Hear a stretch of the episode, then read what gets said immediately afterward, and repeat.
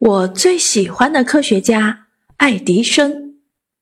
小作者张逸晨，二年级。我看了关于科学家爱迪生的纪录片，发现他小时候并不是一个天才。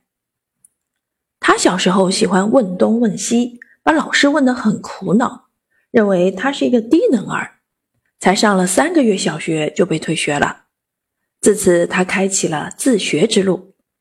一开始，他搞发明只是为了满足他的好奇心理，直到有一次，他的发明不被人们所需要，彻底让他认识到应该把人生目标定为造福人类，创造真正被人们所需要的发明。爱迪生最伟大的发明之一——电灯，他试用了六千多种材料，历经十三个月，才终于实验成功，点燃了人类第一盏电灯。他坚信，不放弃。坚持尝试，总有一天能成功的。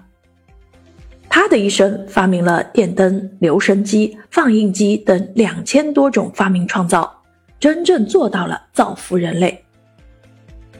爱迪生说过：“天才就是百分之一的灵感加上百分之九十九的汗水。”我要学习他坚韧不拔的精神，遇到困难不轻易放弃，就会离成功更进一步。